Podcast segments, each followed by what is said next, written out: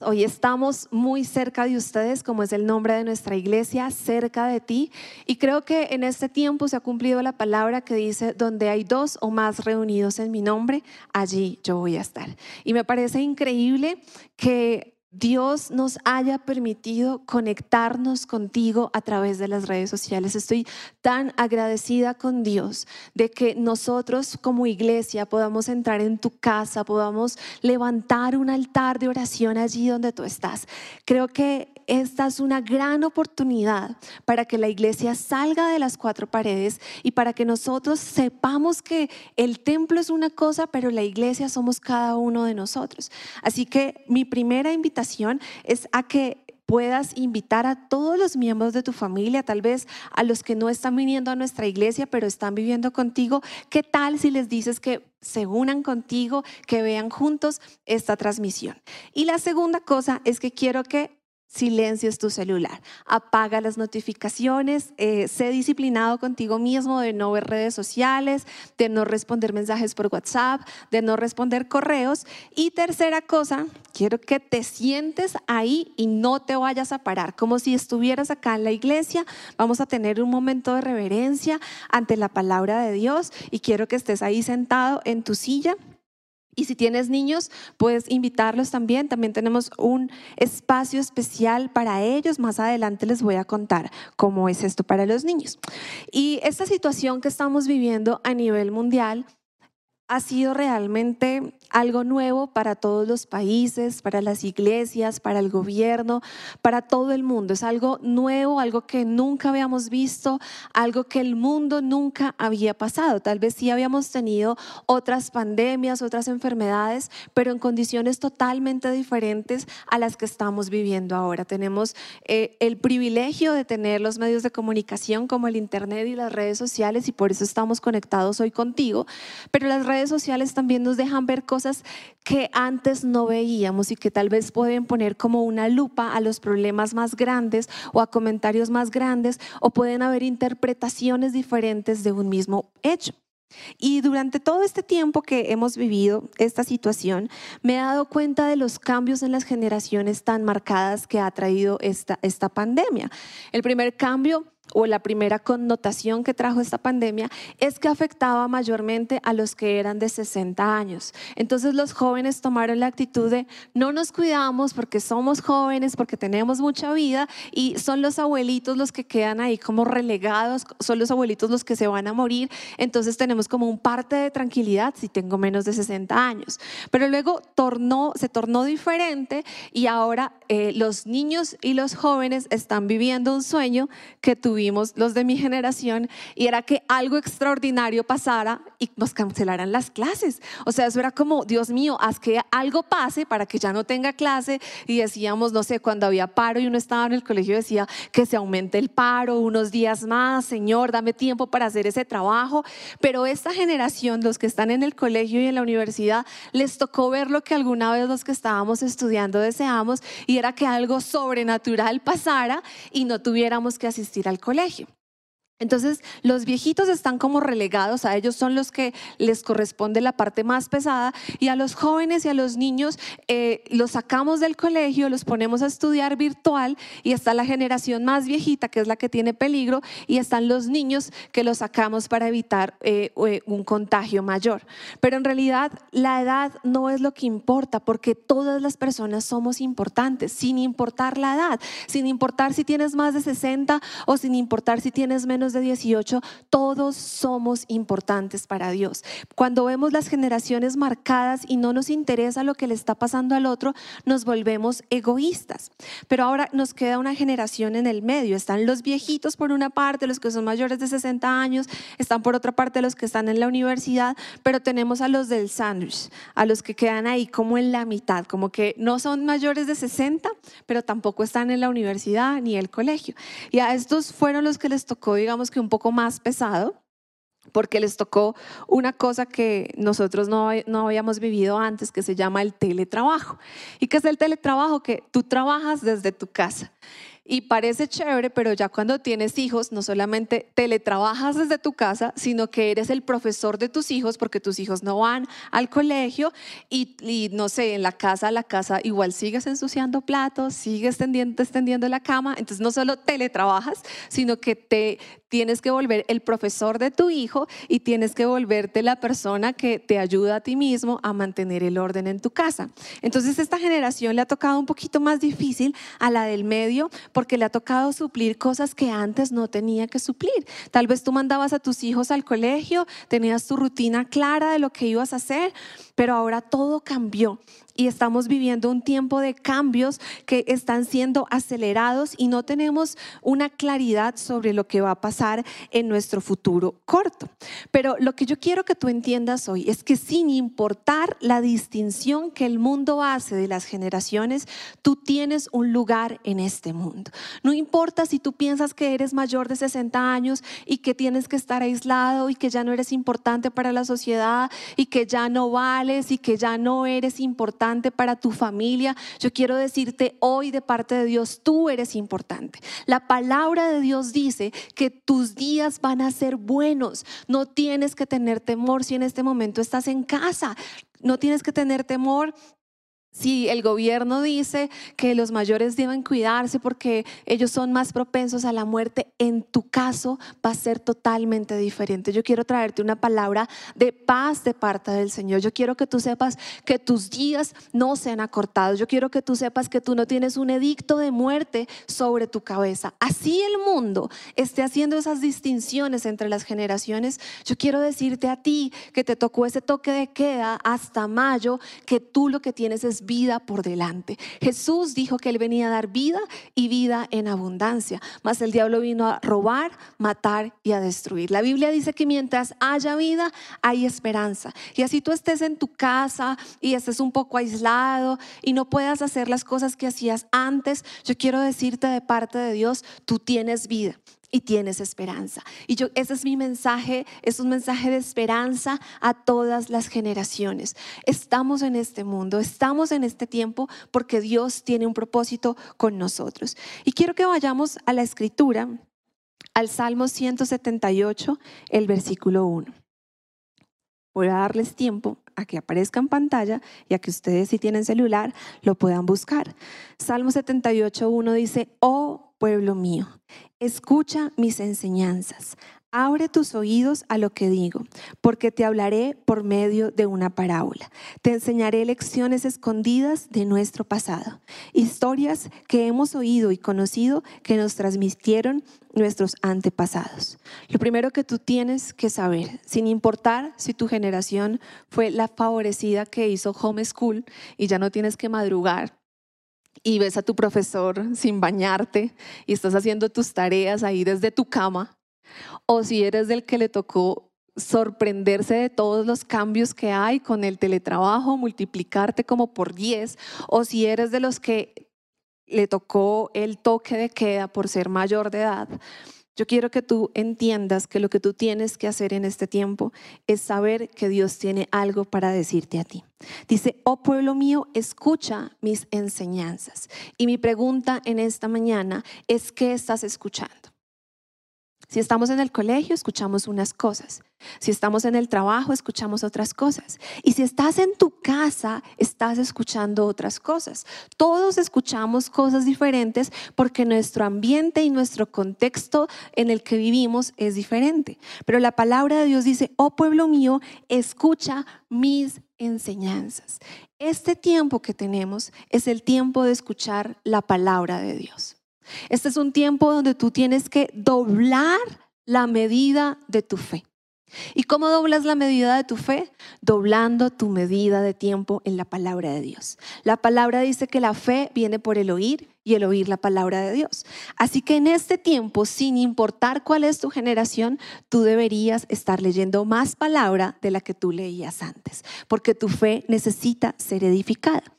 Pero mira lo que dice después, dice, abre tus oídos a lo que digo.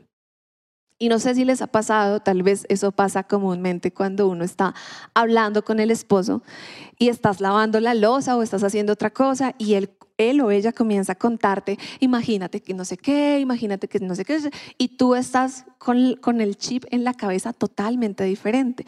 Y no sé cómo hace nuestro cerebro para decirle a la persona, ajá, sí, te estoy poniendo cuidado, pero tú sabes que no le estás poniendo cuidado. Y cuando ya la respuesta no es ajá ni sí, la persona que te está hablando se dio cuenta que tú no le estás poniendo cuidado. Y eso es lo que Dios dice, no solamente escuches mis enseñanzas, o sea, este no es un tiempo donde tú prendes YouTube, tú pones una canción ahí y la dejas ahí rodar y, la, tú dices, no, yo estoy escuchando, yo estoy escuchando tres prédicas ahora, yo ahora me levanto temprano y me pongo todo el estudio bíblico de Romanos, espero que lo estén haciendo. Eh, pero eso no es suficiente. Dice, abre tus oídos a lo que te digo. ¿Cuáles oídos? ¿Los oídos naturales? No, estos oídos pueden escuchar todo lo que nosotros estamos oyendo alrededor. Pero la palabra de Dios nos está diciendo, abre tus oídos espirituales. Estamos viviendo un tiempo donde nosotros debemos discernir el tiempo que estamos viviendo. La palabra dice que hay un tiempo para cada cosa. Y este tiempo que nosotros estamos viviendo es un tiempo para que tú te levantes y tomes el lugar que Dios te ha dado en la sociedad. Dios nos ha, nos ha dado este tiempo, sin importar tu generación, para que tú hagas algo por este momento que estamos viviendo. Así que tú tienes que decirle, Señor, abre los ojos de mi entendimiento para que yo pueda comprender tu voluntad. Señor, abre los ojos de mi espíritu porque a veces puedo escuchar muchas cosas, incluso la palabra de Dios, pero no está quedando en tu corazón, no está quedando guardada para cuando tú lo necesitas. Eh, lo puedas sacar, sino que simplemente estás escuchando, estás teniendo mucha información, pero no estás teniendo revelación. Así que tú necesitas escuchar la palabra, abrir esos oídos espirituales. ¿Por qué? Dice, porque te hablaré por medio de una palabra. Te enseñaré lecciones escondidas de nuestro pasado historias que hemos oído y conocido que nos transmitieron nuestros antepasados. Y con todo lo que estamos viviendo, siempre se me viene a la cabeza las plagas de Egipto. Cuando estamos en clase de niños, hacemos series y les contamos cómo Dios llamó a Moisés a través de la zarza ardiente, cómo Dios le permitió a Moisés irse a presentar ante Faraón, cómo fueron las plagas, cómo los guardó. Pero cuando ya te toca vivirlo, cuando es la plaga que está azotando al mundo entero y cuando comienzan a decir, uy, es que, o sea, ya en tal país, tantas cifras, tantos muertos, y tú comienzas a decir, Dios mío, esto en verdad es una plaga. Pero hay un lugar seguro que se llama Gosem y es el lugar donde estaba ese pueblo de Israel, que era un lugar de pastoreo, un lugar donde ellos estaban allí y dice que ninguna de las plagas tocó a los israelitas. ¿Qué significa eso? Que Dios nos está enseñando aquellas historias que tal vez tú pensaste que eran una historia más de la Biblia, aquellas historias que tú pensaste que solamente eran para enseñarle a los niños y decirles la plaga número uno fue esto, la plaga número dos fue esto. No, estamos viviendo lo que gente antes de nosotros ya había vivido. Y lo que Dios quiere decirnos es que nos va a enseñar algo a través de eso. ¿Qué nos puede enseñar Dios? Que cuando tú estás bajo su protección, que cuando tú estás bajo su cuidado, tú no vas a tener miedo de ninguna plaga. ¿Qué hacían ellos para poder protegerse de la última plaga, que era la plaga de la muerte, que es la plaga que estamos teniendo en este momento. Ellos pintaban los bordes del marco de la puerta con la sangre del cordero. Y ese cordero era una sombra de lo que había por venir, que era el cordero que fue Jesús, que se presentó como cordero por el pecado de todos nosotros. Así que la sangre de Jesús ya ha sido aplicada sobre nuestras vidas. Cuando tú naciste de nuevo, cuando tú aceptaste a Jesús como tu único y suficiente Salvador, tú fuiste lavado por la sangre de Cristo. Así que te tengo buenas noticias en esta mañana. Tú y yo estamos a salvo. Tu casa es un lugar seguro. Tu casa es un lugar donde tú vas a tener bendición para ti y para tu familia y la plaga no te alcanzará. Pero tú necesitas, antes de poder declararlo, necesitas escuchar y abrir los oídos a lo que Dios te está diciendo para que tú puedas entender qué es el tiempo que estamos viviendo. Dice, te enseñaré lecciones escondidas. Hay cosas que no van a ser fáciles de entender, pero Dios te las quiere enseñar para este tiempo. Número dos, ¿qué otra cosa es lo que Dios nos quiere enseñar? Lo primero es que Dios quiere decirte algo. Dios en este tiempo le está hablando a la iglesia. Pero lo segundo es que Dios no quiere que le ocultemos las cosas a nuestros hijos. Salmo 78, versículo 4, dice, no les ocultaremos estas verdades a nuestros hijos.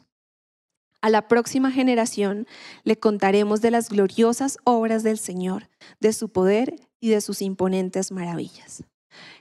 Entonces, ¿qué significa que no les vamos a ocultar estas verdades a nuestros hijos? ¿Que les vamos a poner a ver el noticiero? que dura como tres horas ahora, o les vamos a contar todos los memes que nos llegan al celular y que nos hacen dar risa, o todas las cadenas de WhatsApp que dicen que ya es el último, el primero, el no sé qué, bueno, todas esas cosas que llegan al celular. Miren, esas cosas pueden ser verdad del mundo, pero no es nuestra realidad espiritual. Cuando el mundo dice que hay una voz de muerte, nosotros decimos que hay una voz de vida. Cuando el mundo dice que no hay esperanza, nosotros creemos que sí hay esperanza. Cuando el mundo dice que hay miedo, nosotros decimos que hay fe. Esa es nuestra verdad y nosotros necesitamos no ocultarles la verdad a nuestros hijos. Este es el tiempo propicio, papá, para que tú tomes el lugar que tú tienes como hijo. Nunca tus hijos serán demasiado pequeños para que les enseñes la palabra de Dios, pero tampoco serán demasiado grandes para que también siembres la palabra de Dios en ellos. ¿En serio? Sí, cuando están casados. Y tú les puedes dar un consejo, no una orden, ¿no? Un consejo. Y tú le dices, sabes, la palabra de Dios dice esto. No yo, la suegra canzona, sino la palabra de Dios es la que dice eso. Tú puedes orar por tus hijos porque la palabra dice, no les ocultes la verdad. Y sigue diciendo, tú les vas a contar las gloriosas obras del Señor, de su poder y de sus imponentes maravillas. Los niños les gustan las rutinas. Para ellos es muy chévere saber anticipadamente lo que van a hacer, pero los hemos sacado de su entorno escolar. De hace, no sé, hace menos de un mes entraron al colegio, estaban emocionados porque iban a estrenar maleta, lonchera, cuadernos, esferos, todo espectacular, todo lo nuevo es chévere. Y ahora les decimos, bueno, vamos a devolvernos a la casa. Y aparte, vamos a correr las vacaciones y eso se va a volver una locura, o sea, algo que ellos no han vivido. Eh, hay algunos que sí hacen homeschool desde hace mucho tiempo, pero otros están en una educación, digamos que tradicional.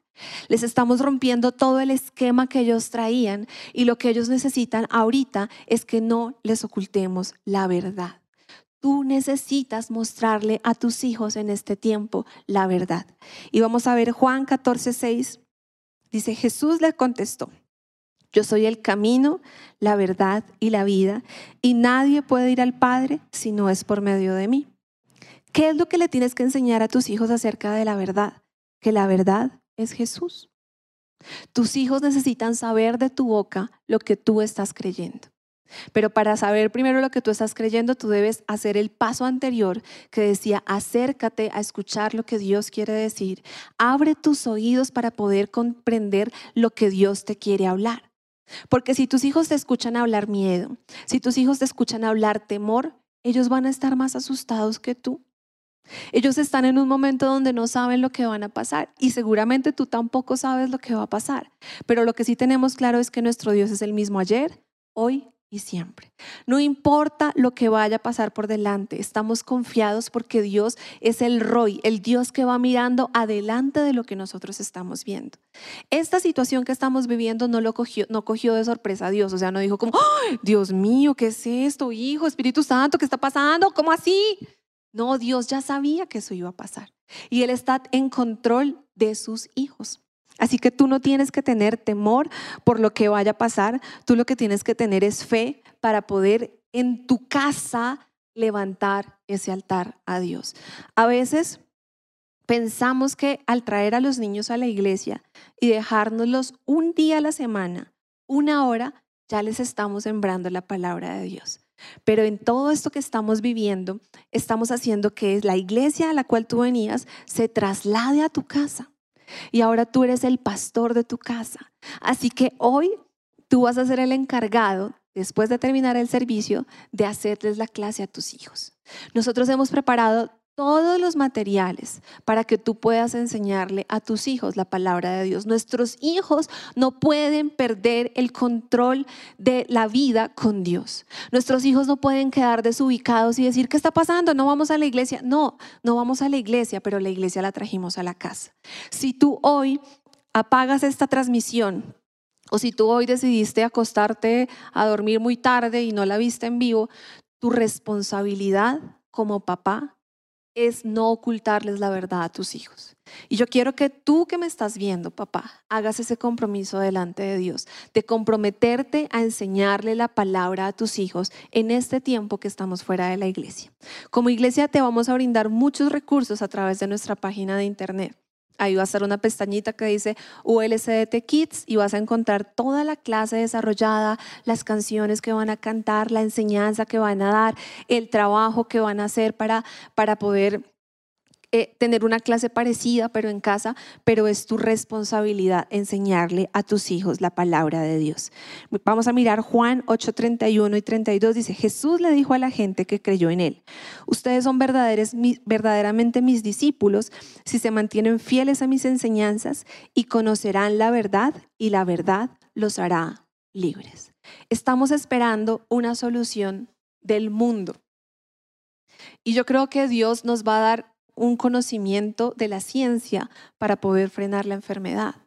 Pero estamos esperando que alguien más haga algo que nosotros somos los que debemos hacer. ¿Cuál es el papel de la iglesia frente a todo lo que estamos viviendo? El papel de la iglesia es levantarse en fe, en clamor, en esperanza. El papel de la iglesia no es criticar, el papel de la iglesia no es entrar en pánico, en miedo, en angustia y entonces todos gritamos, ¡ah! No sé qué hacer. No, miren lo que dice, conocerán la verdad y la verdad los hará libres. ¿Tú te sientes atado? Entonces es porque necesitas conocer más la verdad. ¿Y cuál es la verdad? La, palabra es la verdad. Todas las obras que nosotros vimos en la Biblia es momento de que tú las creas, que no son historias que están allí nomás, sino que son historias que han sido verdad en la vida de ellos y esos mismos principios van a aplicar a tu vida.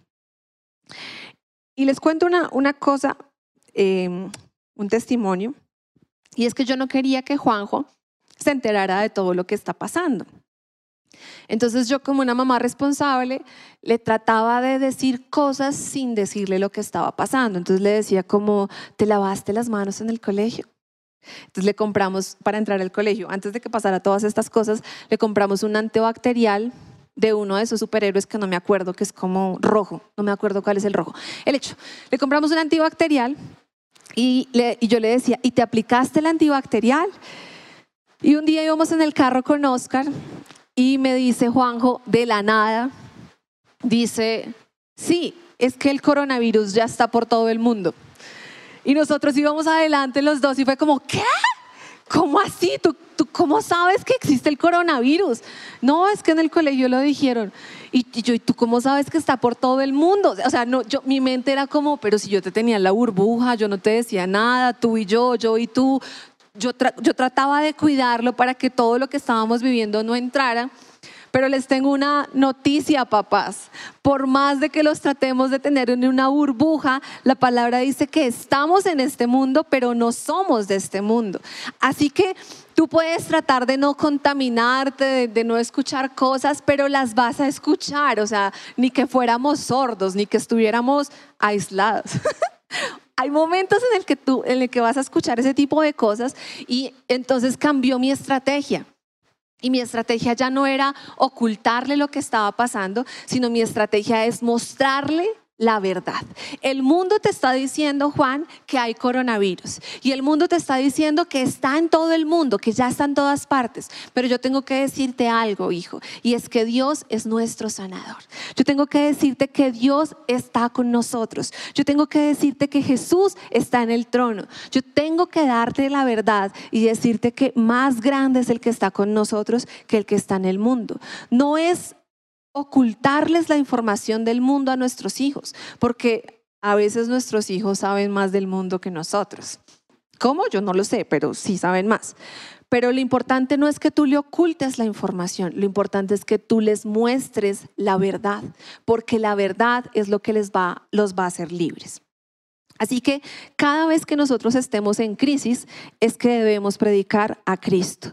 Cambia el lenguaje de miedo, de temor, de tratar de no contaminarlos, de tratar de que se laven las manos. Miren, todo eso está bien. Píntenles el monachito aquí, que se laven las manos, muéstrale todos los videos preventivos de cómo tiene que hacer con pintura, con lo que tú quieras que hay en internet ahora.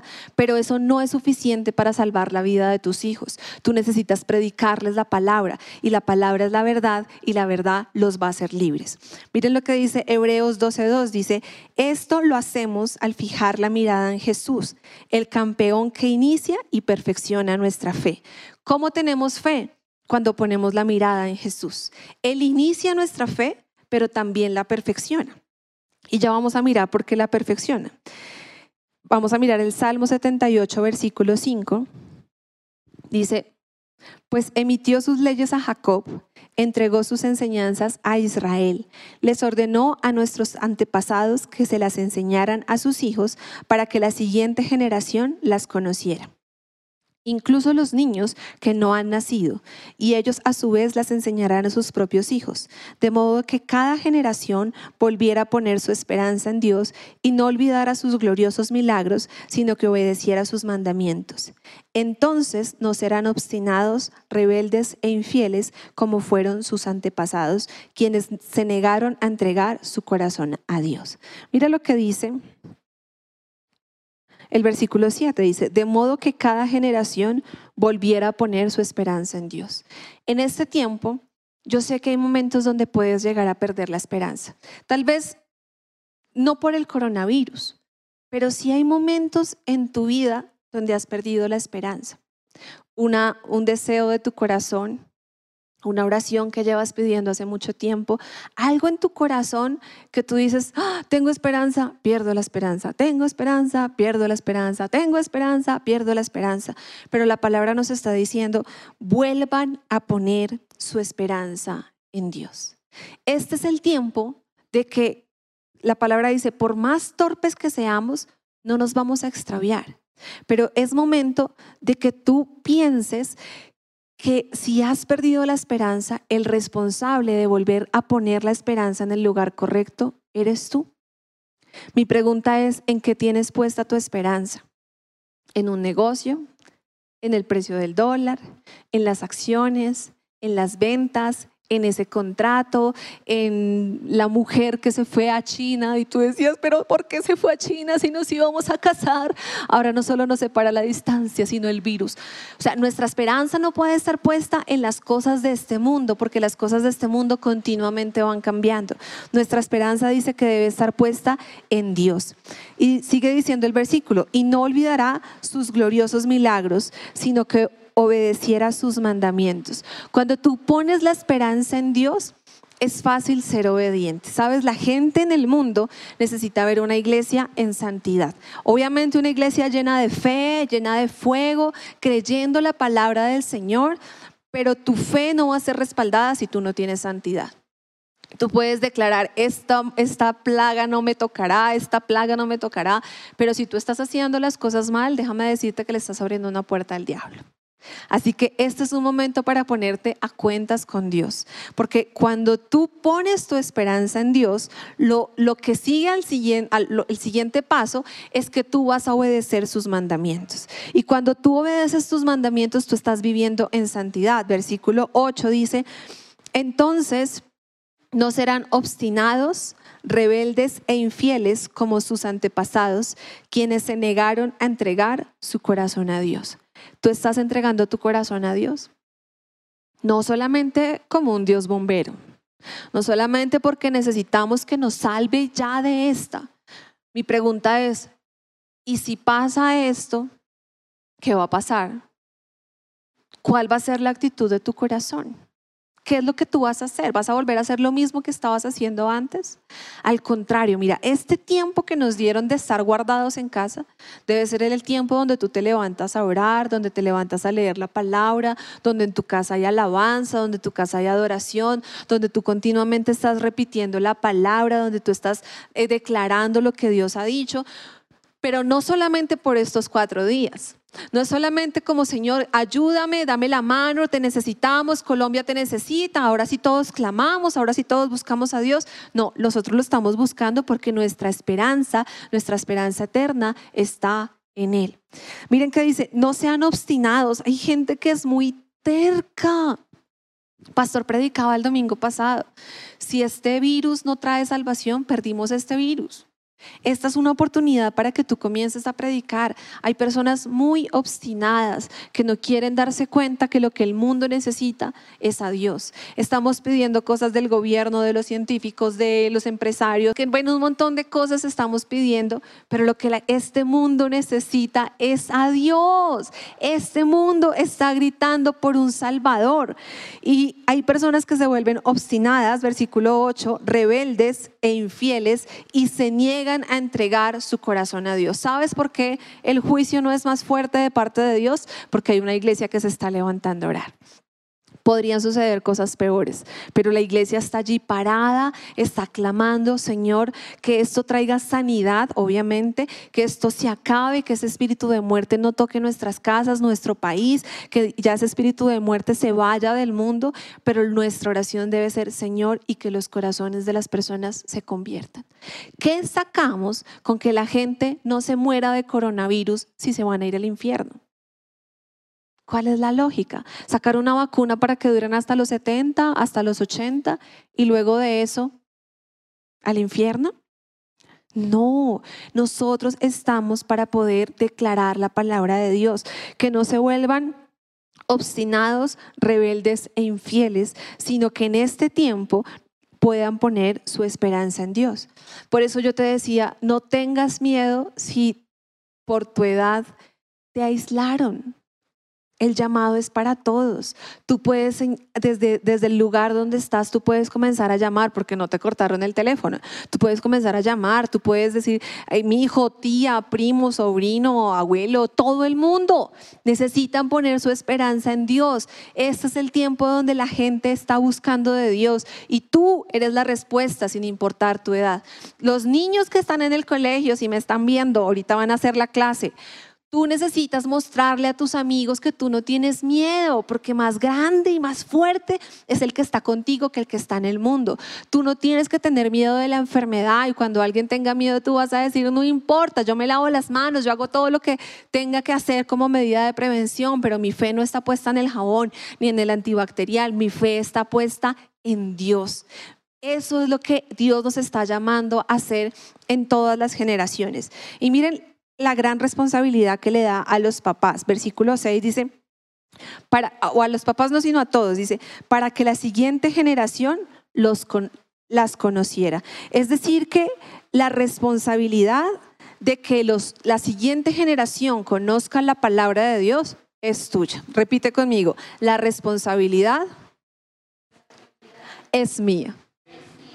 Tal vez decimos, ay, es de los papás, yo todavía no tengo hijos, estoy disfrutando esta cuarentena, me encantan las clases de la universidad online, no me subo a un bus, no me espichan, no me gasto lo de los buses, pero pues papá, pásame ahí lo de los buses para ir ahorrando. Entonces estamos bien. No, la siguiente generación también te está viendo y está clamando, muéstrame a ese Dios que para ti es real. La siguiente generación está diciendo, yo quiero conocer al Dios que tú tienes.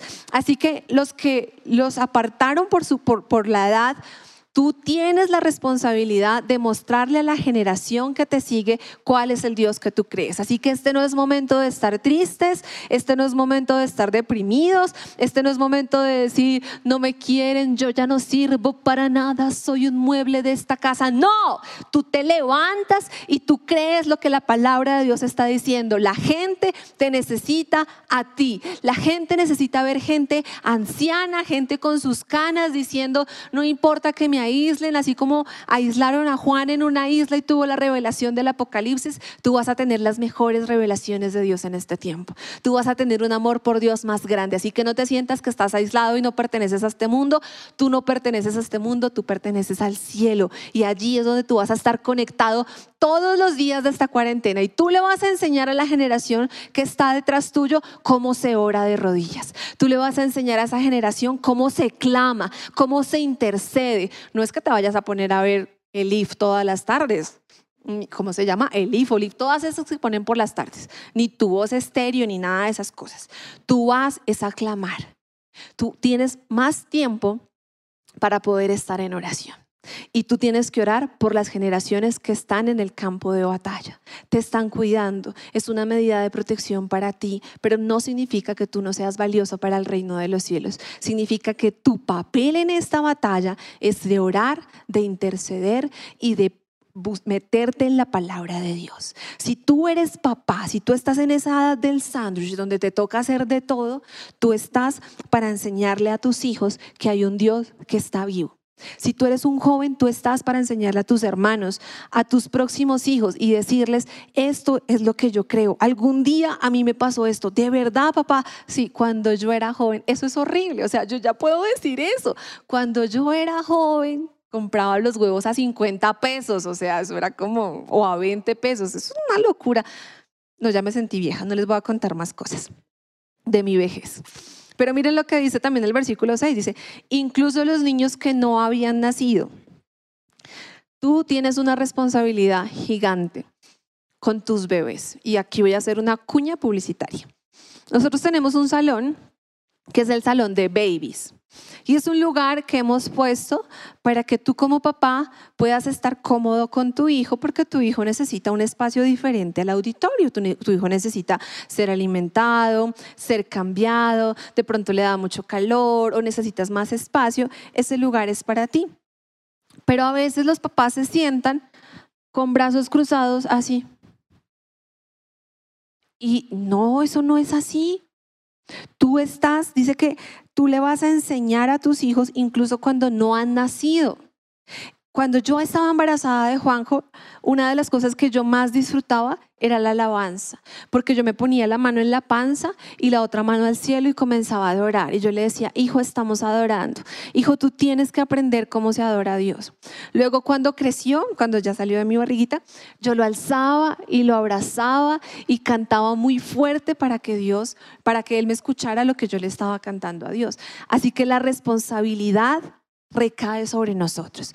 Por eso, si no lo hiciste, que espero que lo hayas hecho, si vamos a seguir reuniéndonos online, yo quiero que tú te pares de tu silla y tú comiences a saltar y tú comiences a levantar tus brazos y tú comiences a cerrar tus ojos y comiences a exaltar a Dios y te vas a dar cuenta que tus hijos viéndote a ti van a comenzar a saltar. Porque imagínate lo que es salir de, de ULCDT Kids y llegar a la casa y los papás, y ya no, ¿cuándo pasará el pastor a predicar? No, vas a aburrirlos. Tú necesitas mostrarle a ellos que lo que viven acá en la iglesia es tan real que se puede vivir en la casa. Así que tú levantas tu voz, tú nos pones en tu televisor, en tu computador, en tu teléfono, en el dispositivo que tengas, nos pones bien duro y nos tapas la voz a nosotros y comienzas a alabar y a cantar, porque es nuestra responsabilidad. Cada uno necesita poner la esperanza en Dios. Y hoy yo te estoy trayendo un mensaje de esperanza y no de condenación. Si en algún momento de estos días tú sientes que pierdes la esperanza, tranquilo, la palabra de Dios dice, vuelve y pon tu esperanza en Dios. ¿Cuántas veces? Las veces que sean necesarias. Las veces que tú digas, ay, me estoy cayendo, vuelve y pones la esperanza en Dios, porque en Él está nuestra victoria. Y quiero compartirles una última cita, bueno, dos últimas citas. Mateo 5, 16 dice, de la misma manera, dejen que sus buenas acciones brillen a la vista de todos para que todos alaben a su Padre Celestial. En este tiempo es donde los cristianos deben brillar como luz en medio de la oscuridad. En este tiempo donde todo el mundo está corriendo, los cristianos deben ir con una antorcha prendida de sus buenas acciones. No solamente declarando en fe, que eso es lo que tenemos que hacer, sino echando atrás toda obra de tiniebla, viviendo en santidad. Y mira lo que dice Eclesiastés 9:11. Dice, me volví y, y vi debajo del sol que ni es de los ligeros la carrera, ni la guerra de los fuertes, ni aun de los sabios el pan, ni de los prudentes las riquezas, ni de los elocuentes el favor, sino que tiempo y ocasión acontecen a todos.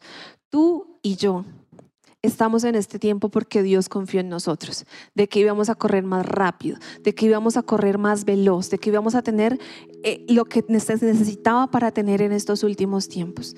Me parece impresionante que cuando salen las medidas de cerrar la iglesia, la iglesia debe estar preparada para poder llegar a tu casa a través de redes sociales. Nosotros no estamos para quedarnos atrás de lo que el mundo va avanzando. Nosotros estamos es para ser pioneros y poder llegar a tu casa y traerte una voz de esperanza y traerte la voz del Señor y decirte Dios está contigo. Donde están dos o más reunidos en su nombre, allí estás.